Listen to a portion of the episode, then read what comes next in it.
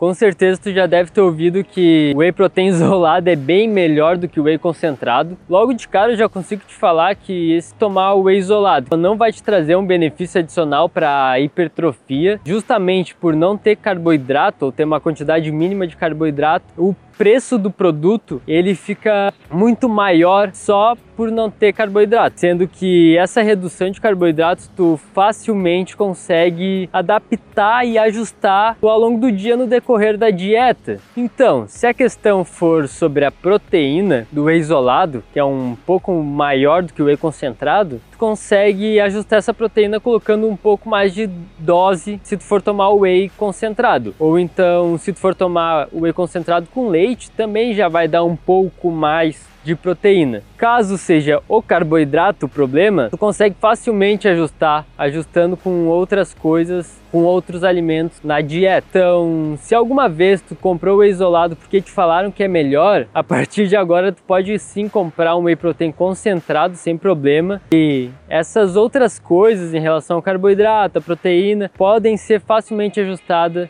no decorrer da tua dieta.